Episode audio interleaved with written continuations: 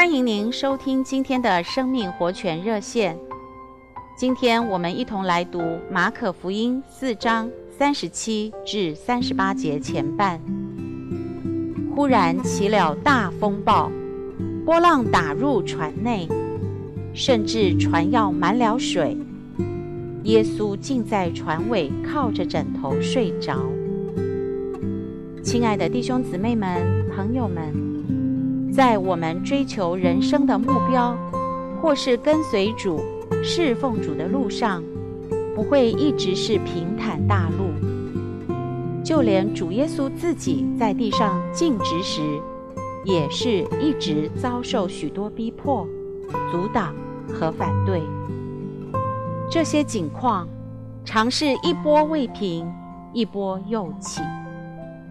但即使如此，主却总是在安息中面对一切。在马可福音这里记载一段事例：有一次，主耶稣和门徒一同坐船，要渡到对岸去。忽然海中起了大风暴，波浪打入船内，甚至船要满了水，门徒都很害怕。可是，这时耶稣却在船尾靠着枕头睡觉。有经验的人都知道，小船的船尾是最容易波动的。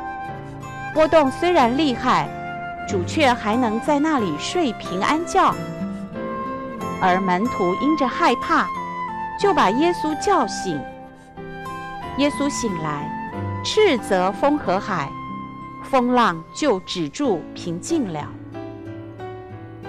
亲爱的弟兄姊妹们、朋友们，人生的路途也像行在加利利海上，在这样一段短短的航程里，也常有风浪，时起风波。